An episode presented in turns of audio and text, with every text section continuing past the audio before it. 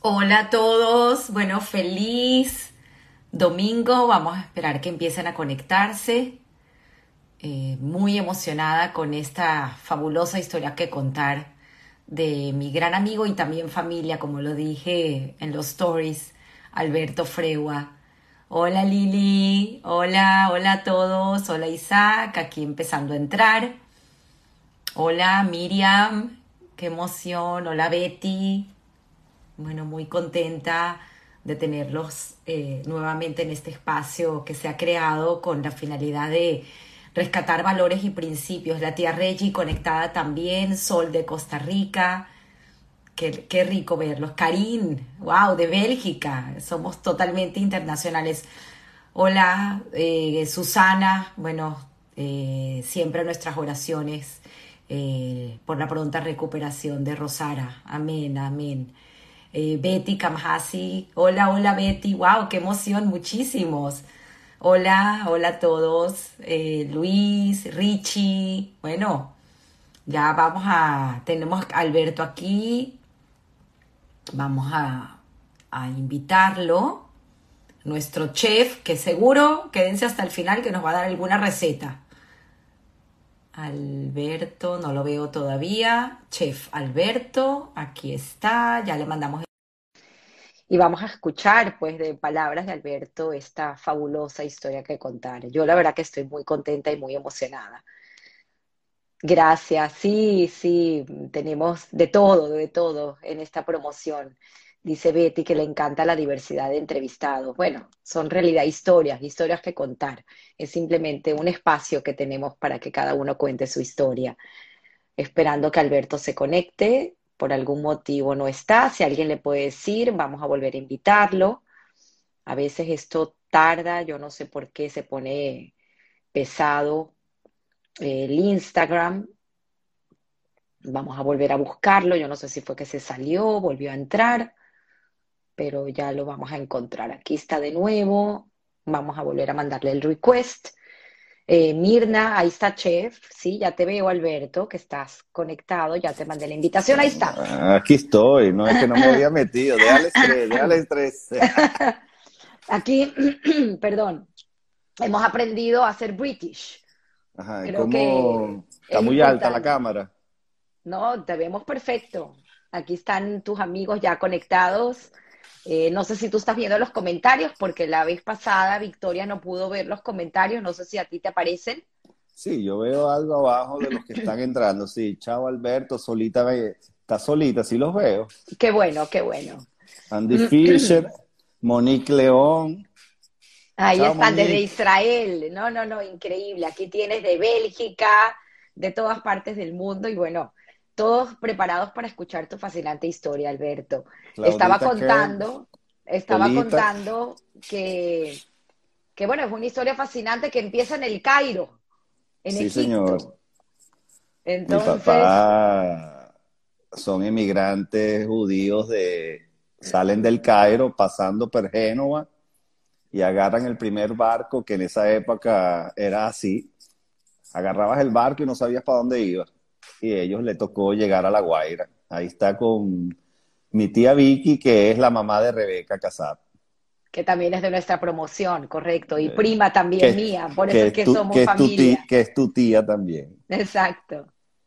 Ahí tenía, este es el barco que toman del Cairo, pero si quieres hablar un ese, poco... ese, ese barco ya es de Genoa a Caracas. Ok. A La Guaira. Ya es un, el barco que, va, que los lleva desde de Génova a La Guaira. Cuéntanos un poco lo que pues, recuerdas o lo que te han contado de esa vida en Egipto, en el Cairo.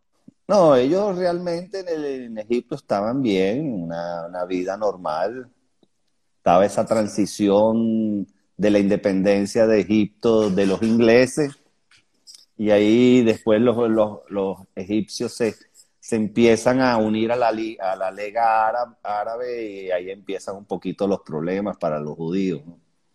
Y ahí deciden de, salir de ahí antes que, antes que sea peor. ¿no? En el 57. En 57, 58. Más o menos eso era los, el año.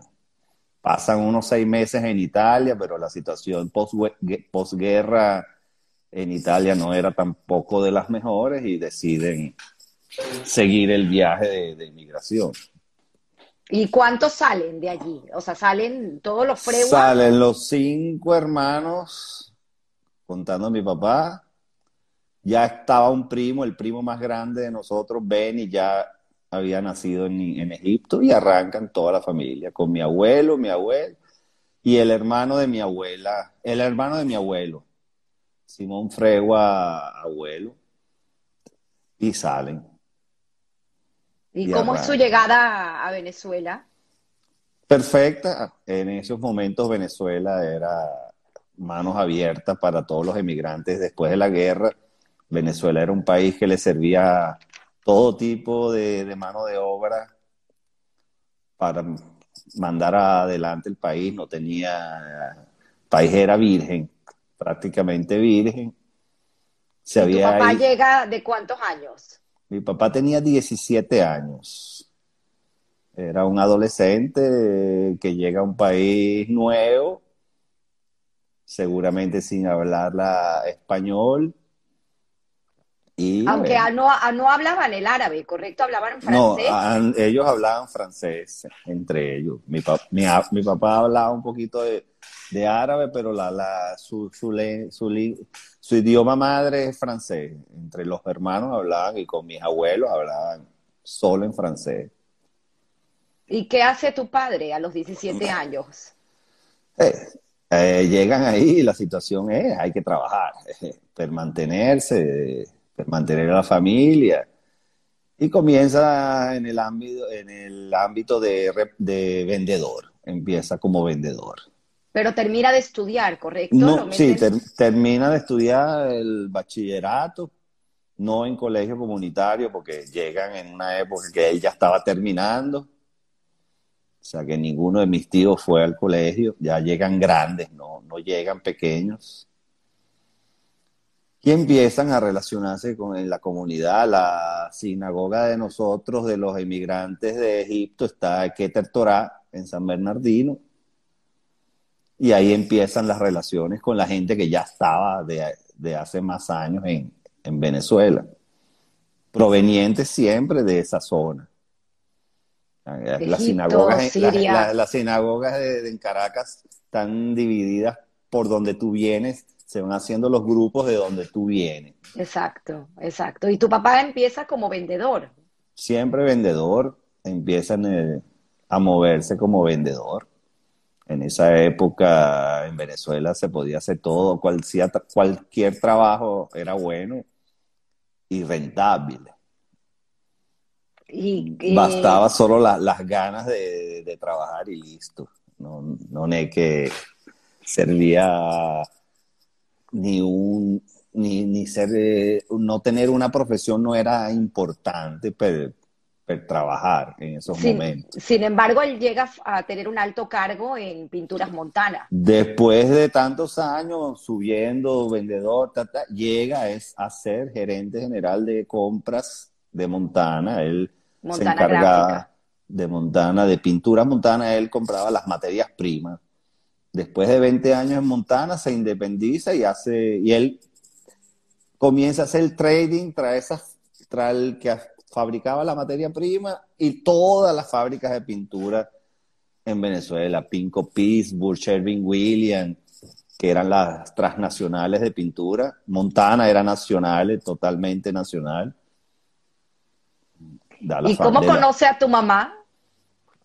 Por los cuentos que dicen, y como soy yo, en una rumba, en unos carnavales de Caracas, en la avenida que se hacían siempre en la avenida Libertador de Caracas, con algunos amigos en esa está mi mamá cuando fue corona esa es ya después que la fue coronada reina de los carnavales de Caracas.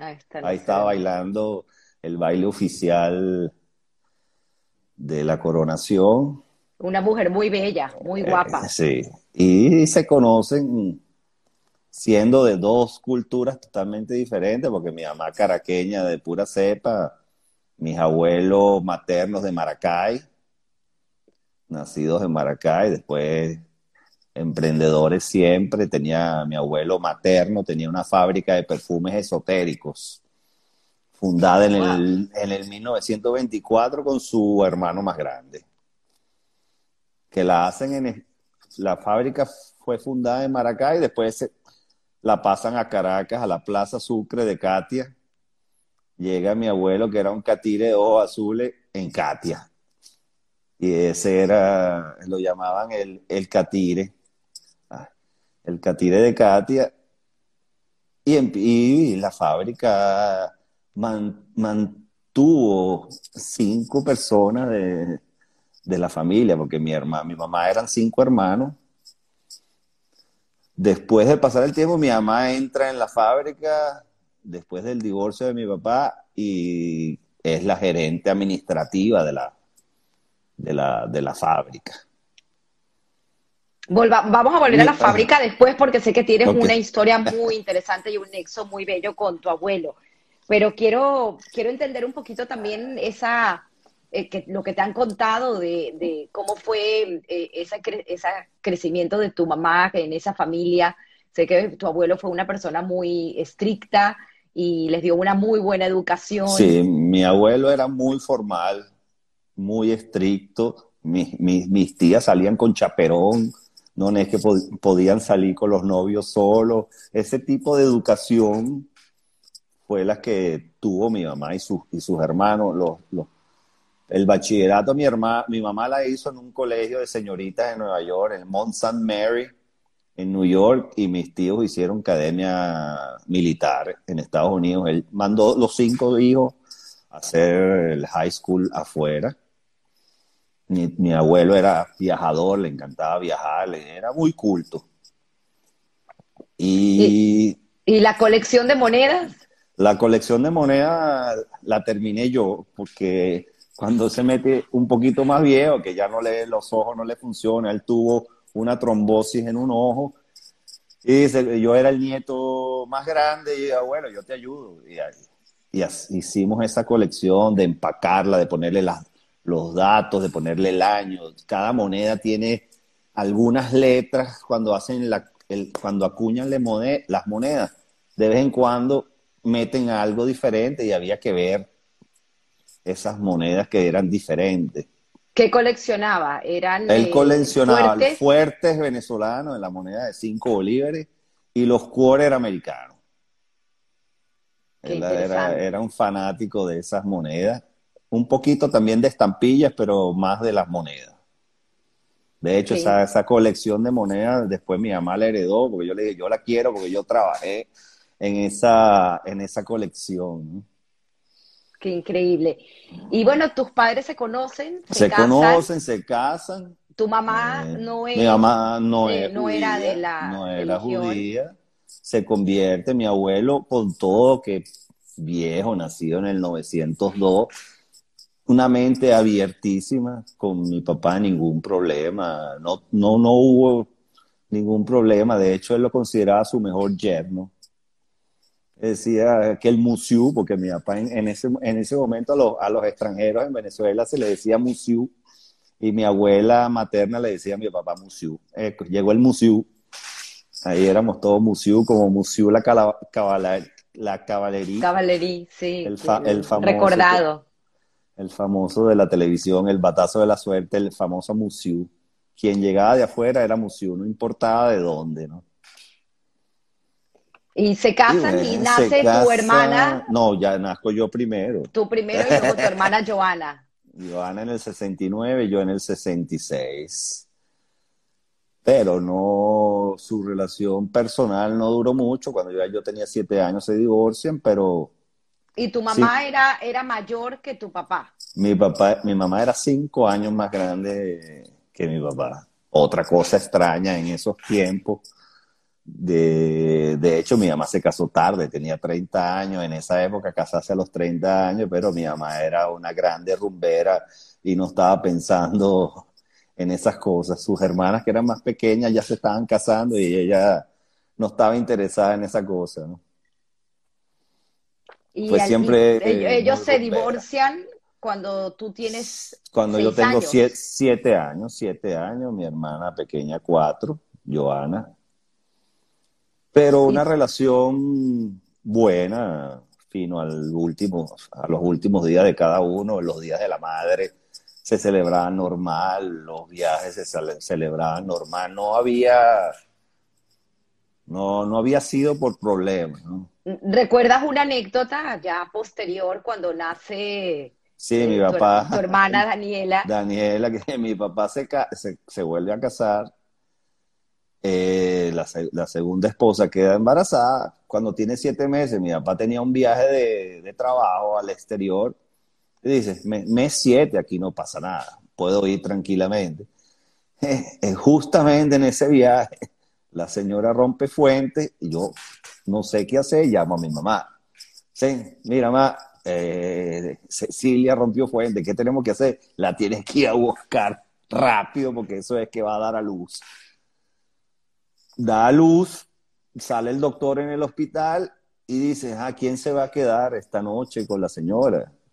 Estaban todas mis tías, que son las hermanas de, mi papá. Bueno, aquí está Odailda, la, la, la, abuela, la abuela, y, la, y la, la nombraron abuela putativa y ella pasó la primera noche en el hospital con la nueva esposa de mi papá. Qué bonito. No, no había ese problema de... Mi mamá era muy abierta, no se hacía problemas por esas cosas. Después mi papá llegó como tres, dos días después, todo estresado. Lo fui a buscar en el aeropuerto, estaba en el, en el carro. ¿Cómo, es? ¿Cómo nació? ¿Por qué? Porque mi papá era un tipo que era todo perfeccionista. Si no tenía que nacer, ¿por qué nació? Qué bonito. E-, eso fue lo primero que dijo, ¿no? que estaba contento de la hija. ¿Por qué nació? No tenía que nacer.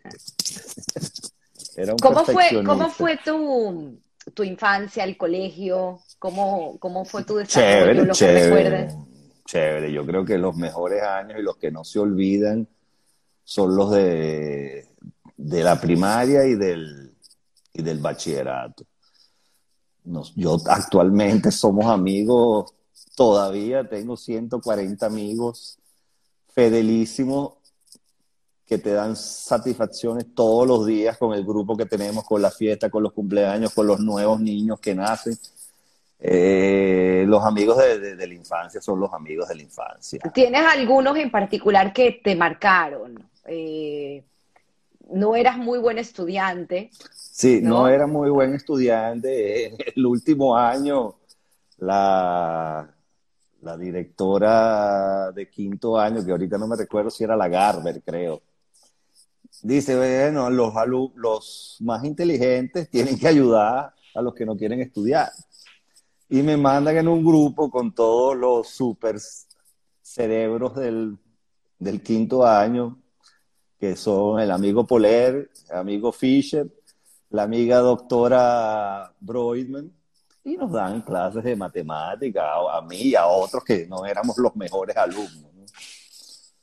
Por eso yo siempre tuve contactos con todos los grupos en el, en el colegio. Yo no sé, con los estudiosos, con los rabinitos, con los echadores de vaina, con los de fiesta, con todo el mundo. Yo no tenía distinciones en los grupos, que siempre se hacen los grupos, son inevitables hacer los grupos. Pero yo, yo andaba con todo el mundo. Un día salía con uno, un día salía con los otros. Era aceptado en todos los grupos, sin, problema. Y decides finalmente, por influencia de tu papá, estudiar ingeniería electrónica, ¿correcto? Sí, todos los papás que vienen de emigrantes desean que sus hijos tengan una carrera, sea abogado, sea médico, sea ingeniero, te, ellos empujan para que tú estudies una carrera de esas, ¿no? El, típico problema que si eres pintor o escultor o cantante, esas no son las carreras con las que vas a resolver la vida, ¿no? Todavía hay esos pensamientos en los en ciertos papás que con esas con esas profesiones no se no se hace dinero porque todo va alrededor de, de producir dinero, ¿no? Y tu papá algo decía con esa influencia de químico, con esa experiencia que tenía. Él trabajaba con productos químicos y él me decía, estudia ingeniería química, que con la química se hace real. porque los productos químicos es un por ciento químico y 90% agua. Tú vendes agua y vendiendo agua, es real. Sí, es verdad, pero estudiar química es bien duro. Yo nunca fui amante, eh, un amador de la, de la química. No era mi materia preferida en el colegio. Mi materia preferida siempre fue la física, con el grande profesor que tuvimos, Tony. ¿Y qué pasa entonces en, en tu primer año de carrera? Ahora, entro en la, en la Universidad Metropolitana, presento el examen, no entro directo, tengo que hacer el famoso curso propedéutico, que era un año, dos semestres de propedéutico, y después, si pasabas el propedéutico, entrabas directo. En la mitad del propedéutico yo decido volver a presentar el examen, salgo directo esta vez, esos seis meses de propedéutico funcionan, y digo, ¿para qué voy a hacer otros seis meses? Me tomo seis meses sabático, seis, meses de fiesta, hasta que empiece el, año 85. Y en ese verano estaba un amigo del colegio, regresa en Caracas, después de su primer año en Estados Unidos, de, y dice, ¿por qué no te vienes conmigo? Haces un summer school y después te regresas. Y digo así, ¿sabes cómo es que? Me voy contigo. Y me fui este amigo, este amigo, este amigo es, de Jackie Kamhasi. El grande bro Jack Kamhasi. Ingeniero electrónico. ingeniero electrónico, y después biomédico. Sí, brillante. ingeniero biomédico, súper inteligente. Eh, no estudiaba nada, hacía las mismas rumbas que yo y el tipo tenía A plus siempre. Y decía, eh, eh, entonces, uno tiene que ser, uno nace para estudiar, ¿no? Es que te puedes inventar que te gusta estudiar. Yo no lo niego, estudiar no es, no es mi fuerte. Siempre me ha gustado aprender de lo que tomas de la vida, de la gente que sabe más de que ti, que tú o sea, estar en contacto con gente que es preparada ayuda. si tú eres inteligente en absorber todos los conocimientos de los demás, ¿no? Es así. Y, ahí es donde viene tu primer contacto con la cocina. años después es que tú, tú te vuelves chef, pero en ese momento no tenías la menor idea que a eso te ibas a dedicar. Cuenta cómo fue, o sea, qué, qué pasó ahí en ese Ahí en, Estados Unidos te, da fastidio estar comiendo pizza y hamburguesas todos los días. Y me recuerdo que ahí en los dormitorios en la universidad estaban muchos asiáticos. Yo veía que los asiáticos no iban al, al, restaurante de la universidad a comer, no iban a comer pizza. Y estos asiáticos, ¿qué hacen?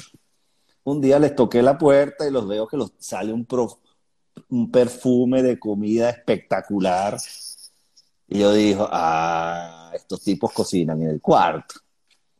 Y les dije, ah, enséñenme cómo, cómo es una cocina totalmente diferente a la, a la nuestra venezolana, diferente a la americana, pero sabores particulares y muy buenas, muy buenas. Y ahí después llego a Caracas después del Summer School, empiezo la Universidad Metropolitana, hago dos semestres y digo, esta cosa de cálculo, química, esta, esta cosa no es para mí. Me voy a ir a estudiar... Eh, hotelería, mención cocina. Y cambio, en el 86 me voy al Instituto de Nuevas Profesiones a estudiar hotelería. Y ahí va todo perfecto, nunca me raspan, todo siempre, todas las materias perfecto. Mi papá me decía, esta vaina es como es fácil, no, no es que es fácil, es que estoy haciendo algo que, me gusta. Eh, eh, eh, es una cosa importante al final. Uno tiene que hacer lo que le gusta para hacerlo mejor.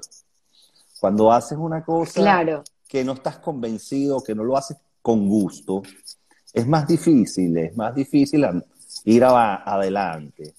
Eso. Es, es, así. Sin embargo, vamos a volver otra vez para atrás, porque recuerdo que cuando te gradúas del colegio, eh, tú tienes eh, contacto con la fábrica de tu abuelo y vas a trabajar ahí por unos meses. No, por unos par, un par de años. Un par de años. Y tienes ideas que quieres aplicar y cuenta un poco cómo fue eso, porque creo que la fábrica fue en su momento una de las fábricas más importantes, como lo dijiste, de perfumes. Aquí tengo una foto, si quieres cuéntanos un poquito, no sé si se ve completa.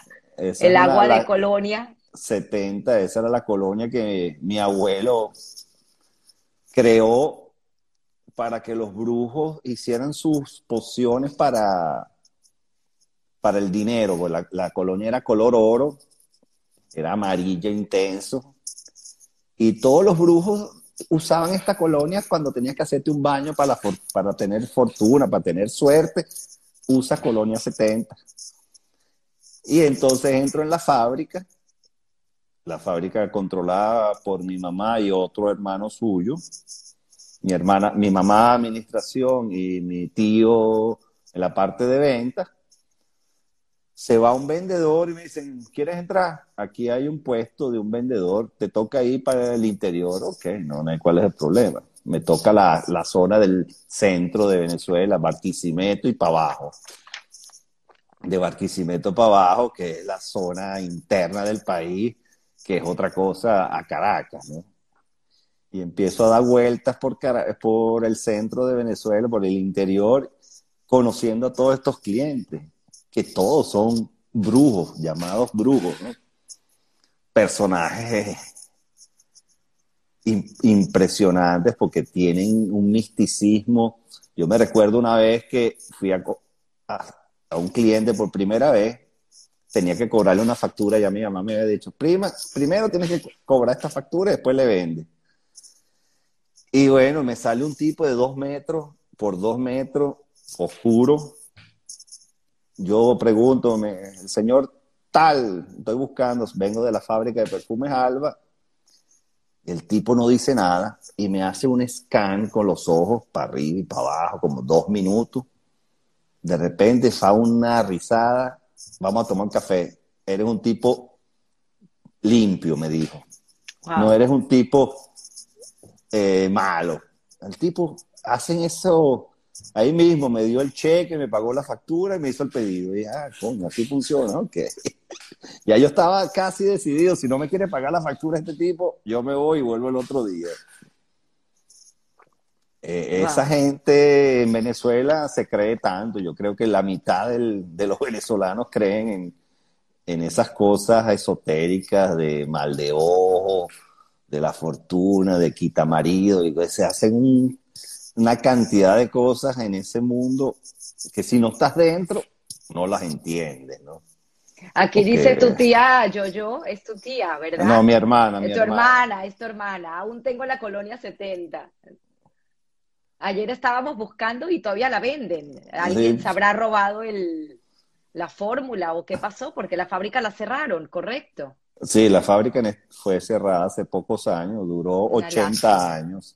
80 años en el mercado, llegó a 6.000 clientes. Nosotros teníamos 6.000 clientes en todo Venezuela. La colonia 70 fue imitada. Cuando yo entré, empecé a ver que veía imitaciones y ahí donde le dije a mi mamá, aquí hay que poner o un holograma, modernizar la cosa para que no la, la imitaran, ¿no? Porque nos estaban quitando el mercado, ¿no?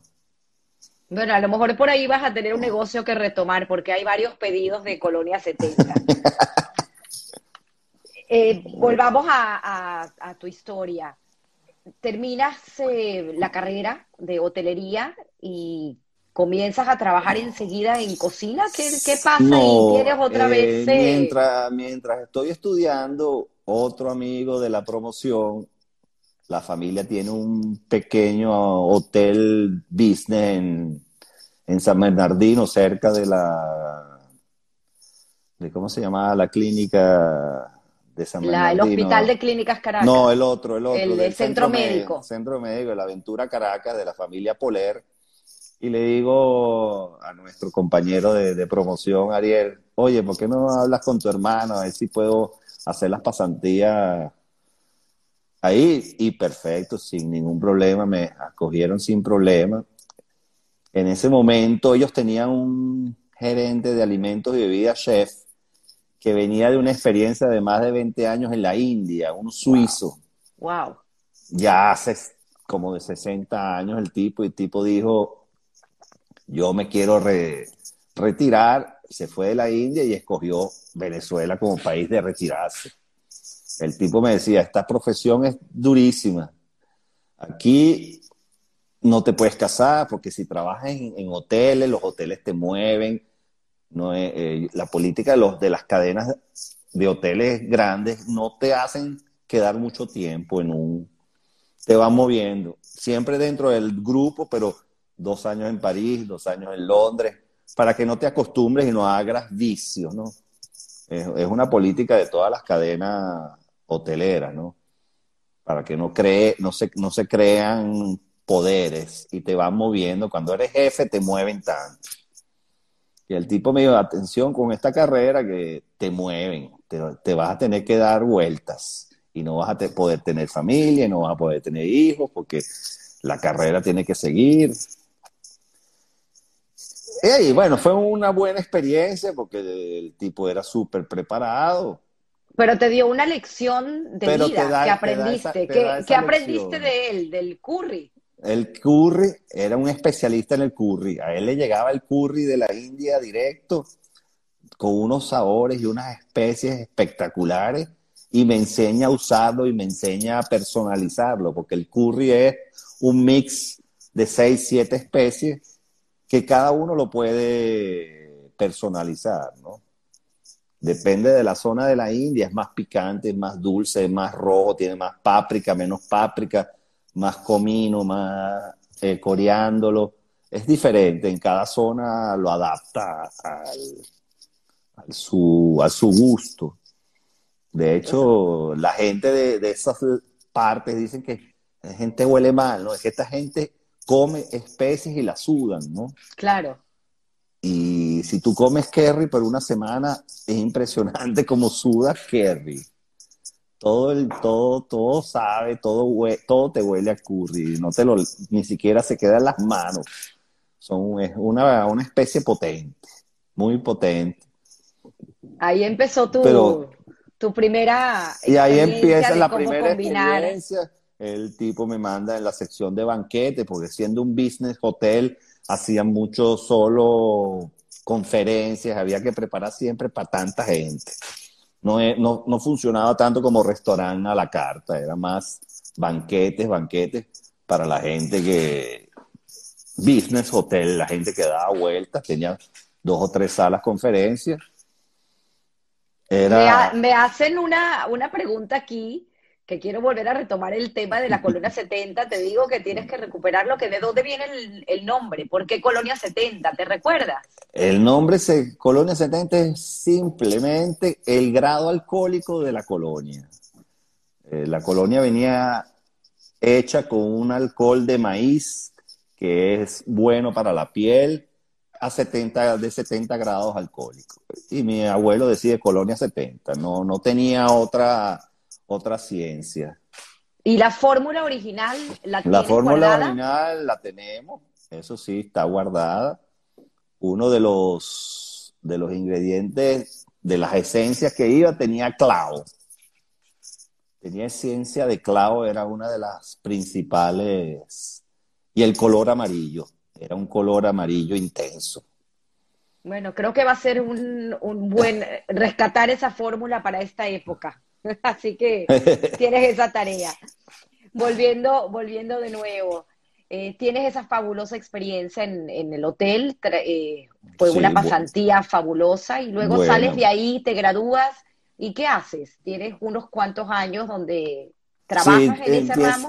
No trabajo en ese ramo directamente, pero comienzo a ver las cosas. No era, no estaba en una situación personales muy definidas. Empiezo a dar vueltas, trabajo con este, trabajo con los otros, siempre con los amigos que te ayudan, pero no conseguía la, pasión de lo que yo quería hacer, ¿no? Hasta que eh, llega la compañera. la compañera actual de mi vida, Rosana, en el 98 nos conocemos en el 98 en un restaurante italiano. Ella es italiana. Nos conocemos en el famoso Gourmet Market de Nico, que era también el dueño de Piazza, en esa época en las Mercedes, restaurante italiano de refinado. Y la conozco ahí, amor a, a primera vista. definitivamente fue rápido. Ya ¿Te casas? me caso en el 98 y en el 99 nace nuestro hijo, nuestro único hijo Mauricio, que ahorita tiene 22 años. Y empieza, empiezan los problemas en Venezuela con Chávez, Tacatico, o sea, llega también Chávez en, el, a entrar en juego. Mis suegros ya se habían ido a Italia de regreso porque habían decidido que, que querían terminar sus años en, de retirarse en el, su país natal, aunque a mi suegro nunca le gustó regresar porque la temperatura del invierno lo volvía loco. Él, la temperatura de Venezuela para él, después de 40 años en Caracas, regresar al invierno era lo peor. Claro, fue una migración forzada, ¿no? forzada, forzada. La temperatura para él era horrible, que cada vez que llegaba el invierno era lo peor. Y deciden, nace Mauricio y deciden nace Mauricio, a Italia. El famoso 4 de febrero famoso. Pero antes del 4 de febrero hacemos el primer viaje del famoso año 2000 que todo el mundo está esperando ese año 2000, pero a mí el año 2000 no es que me llegó la grande sorpresa Estoy en diciembre del 99 y enero del 2000, estamos en Italia y me empiezo a sentir mal. Comienzo a sentir un malestar extraño porque era muy en ciertos horarios. No me, en, el día no me pasaba nada, en la noche me daba fastidio. y, y le damos la, la vuelta que es estrés. Y regreso a Caracas va a ir donde mi médico de, familia, que, es el papá, el, papá de, nuestro amigo Rafael Atía, Moisés Atía, que es mi doctor principal.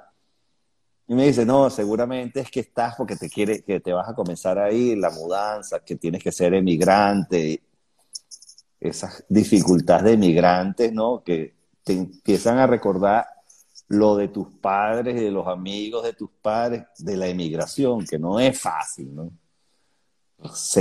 seguramente nosotros hicimos una emigración mucho más cómoda que ellos, pero iba a ser yo el museo en este caso, ¿no?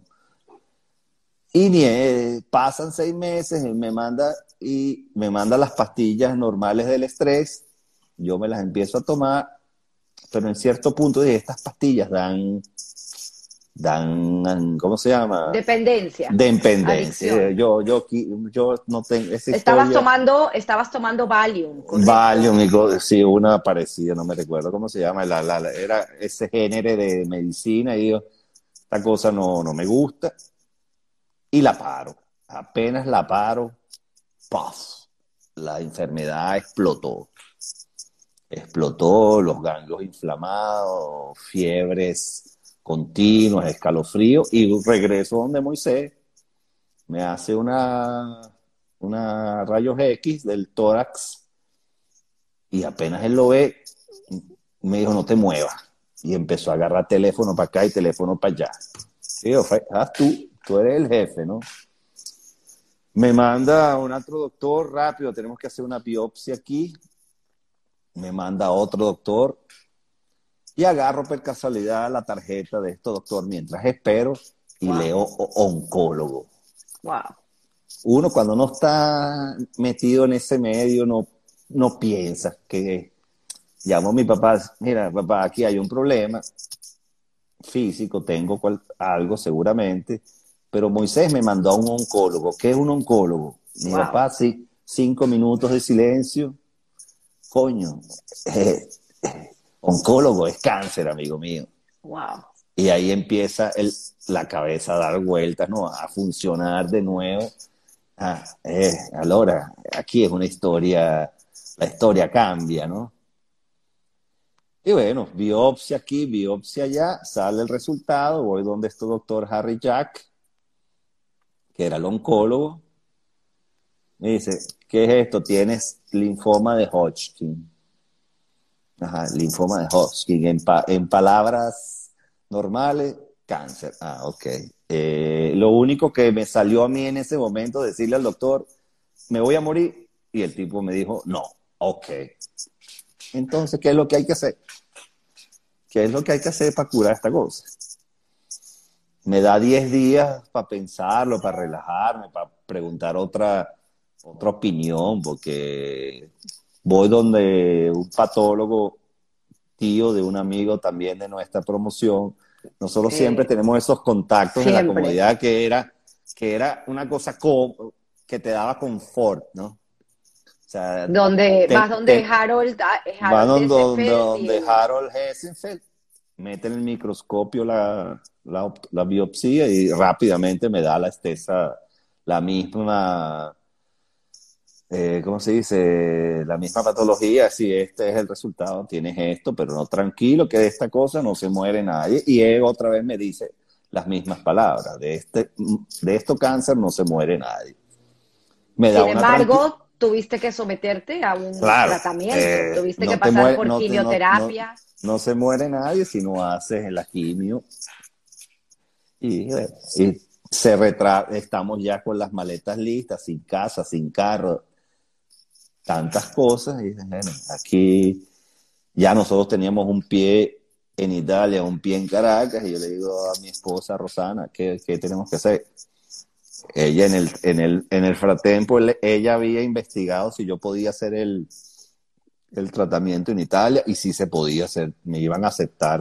Ya yo era como ciudadano, ya tenía el green card italiano, no tenía problema. El tratamiento era totalmente cubierto, además era cubierto del Estado, ¿no? Pero Sin embargo, decides por la familia. La, familia, los amigos, el ambiente, los doctores los conoces, son los papás de amigos tuyos. E, esa cosa te ayuda, ¿no? Porque es una situación difícil, ¿no? E, e, tienes que decidir, pero también tienes que estar en un ambiente que no conoces, ir a otro que no conoces y dice, no, yo, yo me quedo, si tú quieres te vas con Mauricio y después los, los alcanzo yo después que termine el tratamiento. Y nada, arranco el tratamiento en el 2001. Rápidamente. Y tienes, varias lecciones de vida. Eh, y, estando, estando allá adentro, empiezas a, primero empiezas, tienes un hijo de un año, te acabas de casar, eh, tú ves lo que te pasó a ti, que tu papá jugó contigo, que hizo las cosas contigo, la relación padre-hijo, la, la, piensas, ¿no? Y, y, yo quería ser papá y ahora que soy papá, esta, esta historia podría terminar en un año que, que cuando un niño tiene un año no has hecho nada, ¿no? No le has enseñado nada, no has hecho nada por él, ¿no?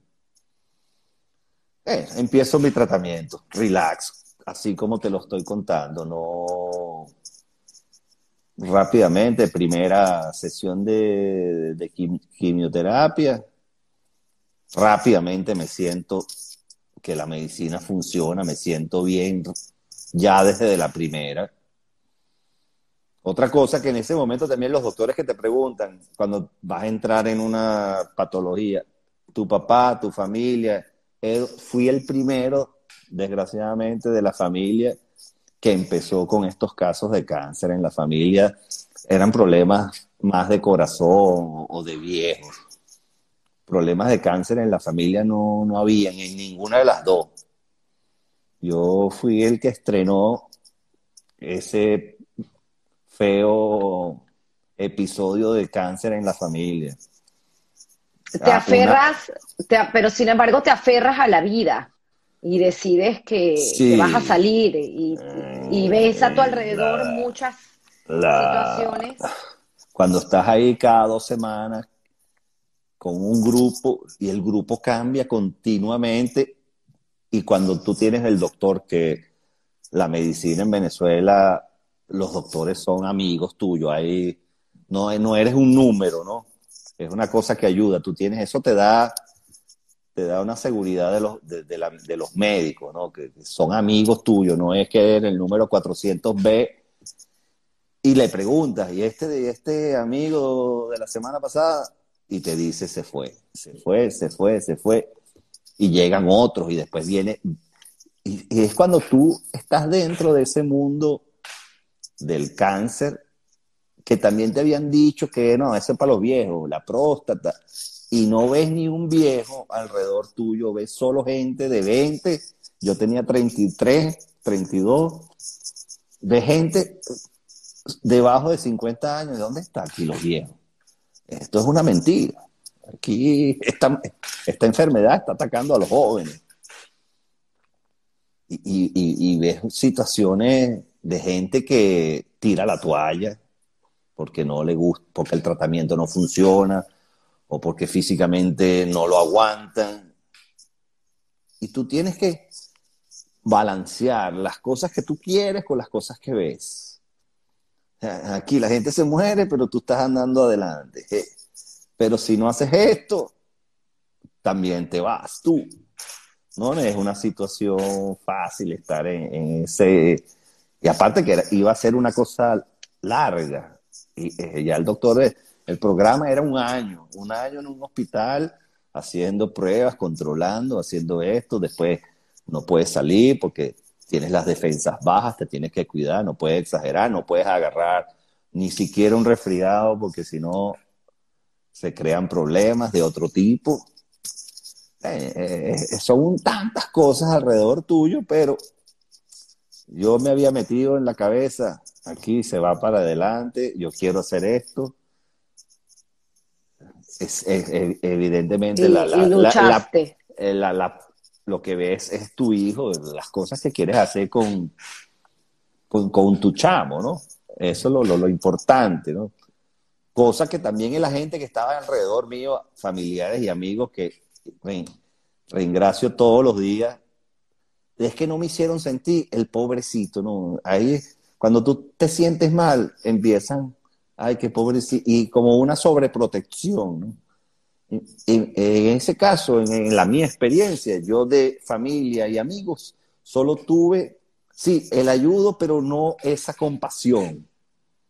Porque me veían a mí que yo estaba bien, porque yo no perdí la ceja, yo no perdí, ya yo usaba el pelo así, no, no me hacían sentir estaban preocupados porque todos los días llamadas, todos sabían cuando yo me hacía el ciclo, cuando salía de la cosa, todos me decían qué quieres hacer, si te sirve una ayuda. O sea, el apoyo de amigos y de familia espectacular. Eso ayuda tanto, tanto.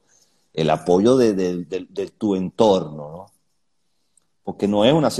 Sí que se sabía que no me iba a pasar nada, que la cosa estaba funcionando bien, ese apoyo moral, mental funciona. Eh, y esa visualización tuya de que tenías todavía un hijo que, que querías ver crecer. Que no, que no me conocía, que yo no lo conocía. Entonces, ese fue tu, tu, tu agarre. El, el, leitmotiv mío era ese, ¿no? Yo quiero... Qué historia. Yo quiero jugar Fueron con ocho, ocho meses de quimioterapia, ¿no? Ocho meses de quimio que debían haber sido 10 y el doctor me dice, aquí está todo listo. Yo no sé qué hiciste tú, mentalmente salió todo perfecto, tú ayudaste seguramente con tu, con tu modo de, tu autoestima personal, ¿no? De, de abrazar la enfermedad, porque al final la abrazaste y dijiste, voy contigo y, lo supero. Y lo tienes que, sabiendo que, esa enfermedad le gana a mucho más gente que la que le gana, ¿no? Ella gana más veces, ¿no? Porque lo ves, las proporciones. Yo lo veía, veía las proporciones de gente que, ganaba era menos. Eh, la gente ganaba más la enfermedad que lo que gana la gente. Eh, es una enfermedad que también los, los médicos, con todos los avances, no saben de dónde te viene, no sabes por qué lo agarraste, porque hay mucha incertidumbre de los orígenes de estas enfermedades, porque como te consigues el que tiene cáncer de pulmón y no fumó nunca en su vida, y ahí tú dices, ¿cómo, cómo esta persona tuvo cáncer? de pulmón sin fumar. Y voy adelante y termino los ocho meses, vado después a la radioterapia, que era obligatoria, que tienen que cauterizar la radioterapia. Me dio más fastidio que la quimio, tengo que decir verdad. Esa sensación de que te queman, era todos los días estos rayos por un mes, porque se tenía que hacer todos los días, que ellos cauterizan la zona donde estaba la masa tumoral. Y era dura y ahí ves otro tipo de casos de gente siempre, no ves los viejos, no ves sino gente joven, no ves sino gente joven, en ese momento llegué a ver hasta un niños, Qué duro. under cinco años que no saben qué hacer, porque esta fuerza mental, ellos no saben qué, no saben qué hacer, no, no la pueden meter en función de, ser positivo o de tener expectativas de la vida que todavía no has hecho, ¿no? Porque a 30 años todavía no has hecho nada, ¿no? Has hecho pocas cosas. Uno empieza a ser productivo después de los 30, más o menos. Ya eres ya estás graduado, estás casado, tienes hijos, más o menos eh, alrededor de los 30 que uno empieza a desarrollarse, ¿no? Como persona el niño a cinco años no sabe qué es, lo que muy muy duro muy duro pero no no sabe lo que viene después no superas superas gracias a Dios eh, el cáncer. Eres un sobreviviente del cáncer y vas a Italia. llegas a Italia. Y cómo, Italia. ¿Cómo, llega a Italia y qué hace el chef en Italia? Llego a Italia. ¿Cómo consigues trabajo? veo la situación aquí, veo aquí el italiano lo que hace es comer día, mañana, de noche, a toda hora. Llegas, para poner en contexto, a un pueblo a 100 kilómetros de Roma. A 100 kilómetros de Roma hacia el sur, entre, entre Roma y Nápoles, el centro sur de, de Italia. Puesto estratégico, un pueblo estratégicamente perfecto. Pero 2.000 personas paso del extremo de 10 millones de Caracas a 2 mil. Sí, 2 mil personas estaban en el, condominio donde tú vivías, ¿no? Eh, ok, 2 mil personas, era el extremo del relax. Pueblito de, campesinos con el aceite de oliva, aquí lo que se produce es aceite de oliva, yo estoy en una zona de aceite de oliva, donde todavía la gente se hace el trueque, tú me das aceite, yo te doy los huevos, tú me das un conejo, yo te doy un cochinito. Aquí todavía funciona, a nivel alimentario funciona así, ¿no?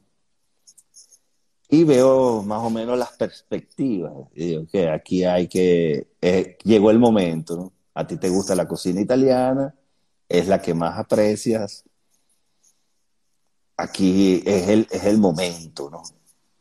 Un amigo de mi suegro, había trabajado en el Hotel Coliseo de la Casanova por 40 años, había sido el, el chef del Coliseo, un hotel tres estrellas en la Casanova, y ya se había retirado, había regresado al pueblo para retirarse, y me dijo, yo tengo unos contactos. Me dice, yo, yo, te, yo te consigo la cosa, o después de un mes ya estaba conectado en un hotel de tres estrellas, en una ciudad turística a, a 25 kilómetros de aquí, cerca, y empiezo, tres estrellas, no importa. En este pueblo llamado Fuji, que hay termales, existen hoteles de cuatro, cinco, hasta un cinco estrellas de lujo, y yo apunto rápidamente, yo tengo que entrar ahí al cinco estrellas, al, top. al top. Yo tengo que estar ahí porque ahí voy a aprender otras cosas, pensando en el que no tengo tiempo de perder haciendo cursos de cocina que costan, que tengo que ir para Roma. Si yo entro ahí, yo sé que yo soy una esponja y yo voy a aprender viendo a, a, otra, a otra gente.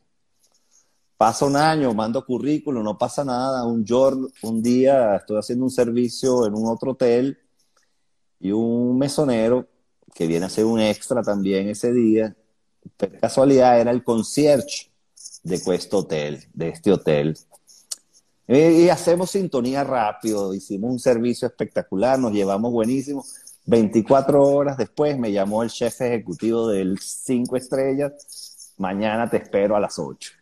Wow. O sea, donde tú empiezas a ver, ah, aquí, funciona el amigo, el compadre, aquí no La red de relaciones. El currículum no sirve para nada. Aquí se va con la palanca por todos lados. Me di cuenta que fueron los italianos que lo llevaron para Venezuela. Importaron ese sistema. No lo, no lo habíamos inventado nosotros.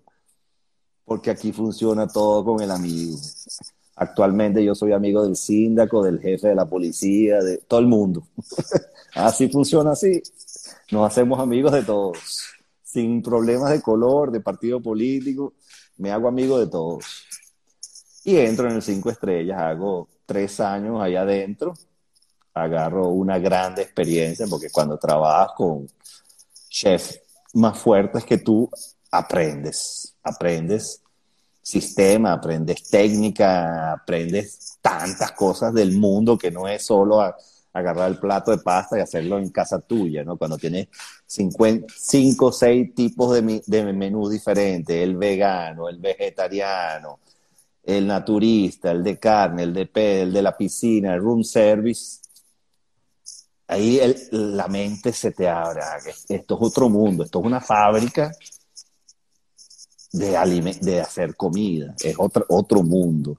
No es hasta que te llega el plato a la mesa, hay un trabajo detrás de técnica, de sabores, de materias primas. Hay, hay tantas cosas detrás, ¿no? Buenas relaciones. Yo era el único que hablaba inglés de los 10, éramos 12 chefs y el único que hablaba inglés y entonces a mí me mandaban cuando teníamos que cortar un jamón especial con la gente, cuando teníamos el barbecue en piscina, cuando, cuando venía el verano estaba la cocina de la piscina y tenías que hablar inglés porque venía la gente a pedirte la hamburguesa en inglés. Y, empecé también la parte que me gustaba, la gente. O sea, no es el, el, chef que está dentro de la cocina que nadie ve, empieza el chef que, que te relaciona con la gente, ¿no? Todavía más placer y más gusto por el trabajo, ¿no? La gente, a y, me sigues, la gente. Y sigues absorbiendo, ¿no? Lo que tú dices, eres una esponja que aprendes, aprendes, aprendes y eres, lo, te lo dije ayer, eres la universidad de la vida. Eres una persona eh, yo, yo increíble. Superé tanta gente con cursos, con, porque yo era más, me gustaba y entendía rápido lo que había que hacer y no entraba en pánico, porque tanto chef, cuando uno ve, Hell's Kitchen, estos realities de, de cocina, que en teoría son chefs profesionales y entran en crisis con 10 platos. Porque si tú mentalmente no sabes lo que tienes que hacer, vas en pánico y el servicio viene un desastre. No es simple, simple, ¿no? Son tantos factores, ¿no? Cuando tienes 20 personas que te, que te ordenan 20 cosas diferentes, por eso tú tienes que ser, eh, ir en sintonía con el metre, que es el que te hace la orden. Eh, atención, estamos full, no me hagas las órdenes muy difíciles porque si no blocas la cocina y después la, la ¿cómo se dice? La, la propina no te la ganas tiene que haber, es toda una escuadra, la gente que está afuera con la gente que está dentro. Es una gerencia, es una gerencia total. Y el chef ejecutivo, cuando tú tienes que llegar a chef ejecutivo, porque después están los, tú eres jefe de partida, después es su chef, está todos unos rangos como los militares dentro de la cocina. Está el jefe, están los dos, los subjefes y está la gente. Hay muchos niveles. Y tú vas subiendo. Yo llegué a su chef directamente, no fui nunca, no llegué a ser chef ejecutivo porque a mí la pastelería la odio. Mm. Y para ser chef ejecutivo tienes que ser pastelero también. Y a mí me gusta comer los dulces de alto nivel, pero hacerlos es complicado. Es, otro, es otra profesión. Hacer dulces es otra profesión. No es fácil hacer dulces. No, no quiero que se me olvide porque tú tienes también de, de cuna eh, grandes chefs en, casa. Ah, sí. desde tu... La, inspiración son mi abuela, mi abuela, tu abuela, la tía Vicky, paterna y las tías. mis tías son una super chef. Hicieron un libro hace poco de los Hicimos, hicimos un libro, un árbol genealógico de las tres cuatro generaciones que actualmente estamos en vida y pusieron las recetas de las, de las tías y de la nona. Porque siempre se parte como aquí en Italia, la nona es la que es el pilar de todo. La nona es la nona, es mucho más importante que, que el papá. La nona, todo da vueltas alrededor de, de la nona. La abuela es importante y yo vi mis tías cocinaban espectacular. Yo me soñaba ir a las fiestas en casa de mi tía porque sabía y hacía ayuno por tres días porque sabía que ahí me iba a, encontrar un banquete espectacular de comida árabe. comida egipcia. La, cocina egipcia, que era la, la, comida de nosotros. La, sopa, la molo... La mologeya. que es una sopa espectacular. La guaraena. La, la, le guaraena, que son las hojitas de parra. La hoja de parra rellena que la tía Vicky es la número uno haciendo esas. Yo he comido en otros lados, la he comido en todos lados, lo he hecho yo y nada que ver. Como dice, cuando yo empecé ahorita que estás en, que llegué ya a un nivel alto de cocina y entendí el, el, el, el, la gente que los que eran mis clientes en este pueblo, tú no puedes cocinar lo que hacen las abuelas porque vas a hacer competencia. Cuando tú te comes una pasta con tomate, desde que eres niño, desde que tienes cero años, ese es el sabor, ese sabor tú lo tienes en, tu, en tu mente. No lo va a hacer ninguno mejor, porque siempre dirás, el de mi abuela es mejor. Y ahí es donde decidí, a estos los voy a convencer con otros sabores, con los sabores venezolano, con los sabores asiáticos que me gustan, con los sabores de la India que me había enseñado estos chefs en Venezuela. Hacemos un fusion, ¿no? Lo que se llama ahorita el fusion. Ahorita la cocina es toda fusion. Mezcla sabores porque no hay reglas. No hay reglas. Hacer un plato no hay reglas. Tú puedes hacer como te dé la gana. Qué forma tan eh, inteligente de verlo, porque en vez de competir con lo mismo, trajiste algo nuevo. Sí, no, los primeros años me, me oían no, los ñoquis de mi abuela, la pasta de mi abuela, y yo me, me daba un fastidio que gente decía, entonces, ¿para qué vienes al restaurante? Va donde tu abuela, ¿no? No vienes a mí, que yo te hago cosas diferentes de, comer.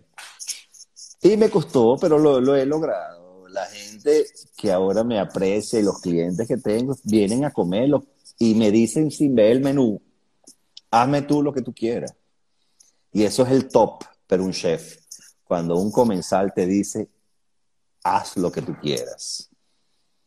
Ese es el top, el top, porque ahí es la creatividad, ahí es la creatividad. Eres artista. Eh, esto es, es, es, un arte hacerte comer, ¿no? Y, y, no, y no me puedes imponerles cosas porque el artista como cuando el que va a hacer un cuadro, tú le dices a un artista de cuadros, tú dices, quiero un cuadro 3x3 para mañana. No, porque si el tipo no está inspirado, el cuadro no sale como él quiere y no te lo va a hacer. Igual sus, pasa en este trabajo. Cuando tú me das libertad de hacer, pero para mí es el, top y, lo mejor es cuando después te dice que era espectacular. Ahí ya tú dices, ah, ves. Tienes, eh, eh, tienes el, es, el, mejor es el mejor regalo que te puede hacer un cliente. Esta cosa era divina. Tienes además el privilegio de compartir muchísimo con tu hijo Mauricio. Juegas al tenis con él. Jugamos tenis, hemos hecho torneos padre y, padre e hijo, espectacular. Llegar a, llegar a eso como papá, fue es, una de las, de las cosas top. Hacer un torneo que, que, el físico me lo, me lo permitió, de hacer un torneo con él. es, espectacular. Qué bonito. Y, tienes una, como siempre, una gran mujer atrás tuyo. Sí, como dicen, detrás, detrás de un gran hombre siempre está la gran mujer y no me puedo la Y Rosana ha sido un gran pilar en, tu vida, ¿no? Rosana es una grande mamá, es una mamá gallina por su hijo, los ojos. ¿Qué, hace, ¿qué eh, hace Alberto hoy? Hoy controlo un pequeño bistró en una zona turista, en un, un pueblito muy lindo, aquí cerca de mi casa, a 10 kilómetros. Conseguí un socio que tenía las mismas ideas, que él tenía experiencias de, en la sala eh, y le servía a una persona que hiciera las cosas, una cocina diferente. Nos presentaron y hasta hoy el día tenemos cuatro años juntos y eh, el proyecto va adelante, yo tengo carta abierta, hago las compras como quiero yo, no tengo límite, no tenemos límite, no nos ponemos límites, entendemos hasta, hasta dónde se puede inventar, porque los clientes al final van, van creciendo, en cuatro años han crecido, viene gente de otros pueblos, vienen aquí gente que los amigos cuando pasan de viaje hacen siempre la llamada, podemos venir para ti. Y tantos amigos del colegio y amigos del no el eh, venezolanos han pasado a comer el restaurante. Muchos te visitan cuando ah, pisan Italia. Hace, hace dos semanas recibí una pareja de amigos encantadísimos porque le hice después yo hago todo el entorno, ¿no? Yo le hice la guía turística, le dije, lleguen temprano, que les hago la, la vueltica en el pueblo, te enseño las cosas importantes, después nos tomamos el aperitivo, porque aquí en Italia, antes de comer hay que tomarse el aperitivo. Hay, hay muchos, eh, vas a tener nuevos comensales, porque aquí me preguntan cómo se llama el pueblo, ya quieren empezar a comprar boletos para ir a ver. Eh, yo estoy en Veroli, el, restaurante está en Veroli. Me pueden seguir por, por Instagram, están toda la información del restaurante. Cerca de Roma. Si están en Roma, en 45 minutos están aquí por una autopista número uno. Así que. Qué maravilla, Alberto. Es facilísimo entrar. Eh, qué rico, qué rico esta conversación. A mí me encanta, me encanta atender a la gente. A mí me encanta la gente se aprende de la gente. Es así, y ahora hago finalmente. Muy, muy. Hago lo que me gusta, hago lo que me gusta, es importante. Tienes una filosofía de vida ejemplar. Eh, he dicho que es una la universidad de la vida lo que has hecho tú, una esponja de, de agarrar de toda la gente que, que, has compartido y que han podido estar a tu lado. Eh, humildemente eres grande porque sabes y tomar lo mejor de cada persona y eso es lo que te ha hecho tan grande. Eh, te admiro muchísimo y me encantaría escuchar qué consejo le pudieses dar a, la juventud eh, en estos tiempos que nos ha tocado de pandemia. Sé que tuviste un año difícil. Eh, tuve un año difícil. mi, en Italia. Hijo, mi hijo, mi esposa tuvieron 40 días en el hospital con el famoso COVID que no se iba, 40 días positivos encerrado, yo solo en la casa y ellos en, una habitación de, de, hospital, aislados los dos. Eh, y, en esto, y estas cosas te hacen que hay que tener paciencia, porque esto COVID no se va a ir, esta, esta nueva, esto nuevo tipo de relacionarse no va a cambiar. Usar, la máscara, la usar esto, desinfectarse las manos, no se va a ir rápidamente. Lo vemos mundialmente, hay problemas con las vacunas, hay problemas con los médicos, no saben qué hacer. Lo, importante que puedo decir de, como un consejo de lo que yo, de la mi experiencia de vida, es que hay que tener mente positiva. Mente positiva siempre, porque los problemas vienen siempre pero se, pueden resolver, absolutamente, se resuelven todos. Y, hay, importante, como desarrollo personal, tienes que hacer lo que te gusta. Muy importante. Sí que nosotros tratamos de complacer a los papás porque quieren que sean mejor que tú, porque si no tuvieron la oportunidad de estudiar a un nivel universitario, quisieran que tú fueras eso. Pero eso te puede retardar en ciertos momentos que tú hagas lo que quieras. Es muy importante hacer lo que te gusta, porque eso te, te hace desarrollar mejor. No es porque eres, si tú eres ingeniero, pero no te gustó estudiar ingeniería, el puente se va a caer, ni vas a diseñar un puente super puente. Pero si tú eres artista y después haces un cuadro, súper. Ah, pero hiciste lo que, te, lo que te gustó. Hoy como hoy no creo que hay una, una profesión que no te pueda dar frutos ni económicos ni personales. Todas te dan algo. Depende cómo tú la mueves o la, la expreses. No hay una profesión que es mejor que la otra. Los currículums de todos son, son iguales. así. yo lo he visto, ¿no? Porque el currículum, tú eres fuerte, tú eres bravo haciendo el abogado, yo soy bravo a cocinar. Eh, no me puedes comparar. Qué bonito, Alberto. Y eso es lo más importante, es hacer lo que te gusta. Porque así lo haces. Yo estoy 10 horas, 12 horas en la cocina y te digo que no me pesa para nada. Estoy contento, meto mi música, depende si me tengo que acelerar, pongo un poco de heavy metal, si es mm. un, día tranquilo, meto música clásica, no es. Pero estás en tu, eh, tu hábitat que te gusta, ¿no? Tenemos que ir a probar un plato tuyo urgente. Me preguntan cuál es tu Instagram, chef, chef Alberto. Fregua, y Alberto Fregua me consigue.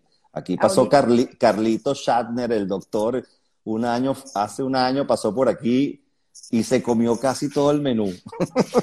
Qué rico. Yo me quedé loco quiero, quiero terminar, Alberto, con la famosa y típica pregunta de, que me tomé de Guy Ross, porque quiero entender siempre con cada una de estas historias que contar qué significa para ti eh, la suerte en tu vida o el trabajo fuerte y pesado y duro que has tenido que hacer?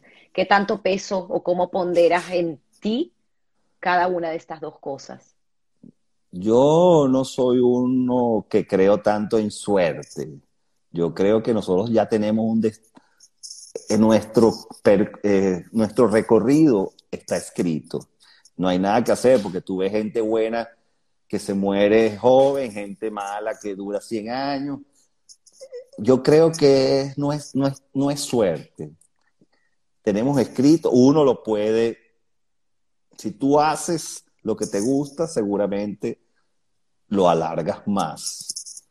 Eh, pero no tanto la suerte. La suerte es tener familias y tener amigos, porque la gente, eso es suerte, tener los mejores amigos que considero que tengo buenos amigos, que tengo una familia gigantesca, que somos 80 primos y es espectacular. Compartir, eso es suerte, tener, estar en un ambiente bello es suerte.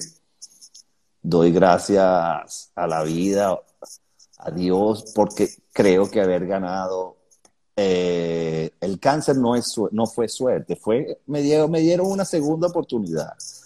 Me, mandaron una, una alarma, como diciendo, compórtate bien, porque si no, no te hago ir para adelante.